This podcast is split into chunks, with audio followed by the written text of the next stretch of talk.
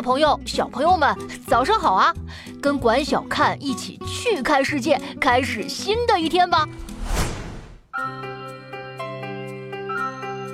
大家好，我是桃子老师。你玩过乐高吗？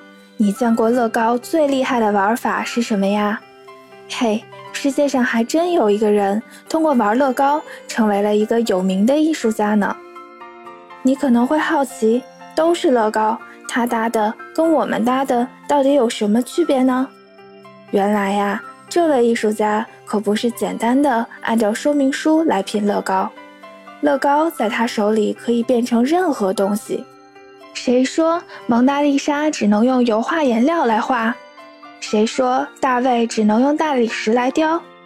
这些世界著名的艺术品，他全都能用乐高做出来。不止如此。他用乐高创作的人体雕塑都栩栩如生，表情十分丰富。那些脸上的愤怒、悲伤、快乐，都能被他放进了方方正正的小积木里。乐高在他手里不再只是一个玩具，而成为了真正的艺术品。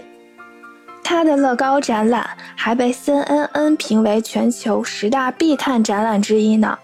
更厉害的是。他的乐高作品还成为了2015年奥斯卡盛典的最大彩蛋。他用乐高制作了小金人奖杯当做纪念品，巨星们都对乐高奖杯爱不释手，就连白宫都曾邀请他去演出呢。这位把乐高玩到极致的艺术家叫做奈森·萨瓦亚。萨瓦亚从五岁就开始用积木创造自己想要的东西了。最令人惊讶的是，他在成为艺术家之前，竟然是一个成功的律师。在当律师的那些年里，无论多么忙碌，萨瓦亚也从未放弃过乐高这个兴趣，一直坚持了很多很多年。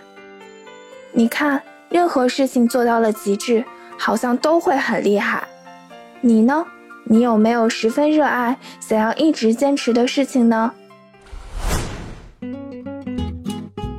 多有趣分享，欢迎关注去看博物馆，管小看在这里等你哦。祝大家度过愉快的一天。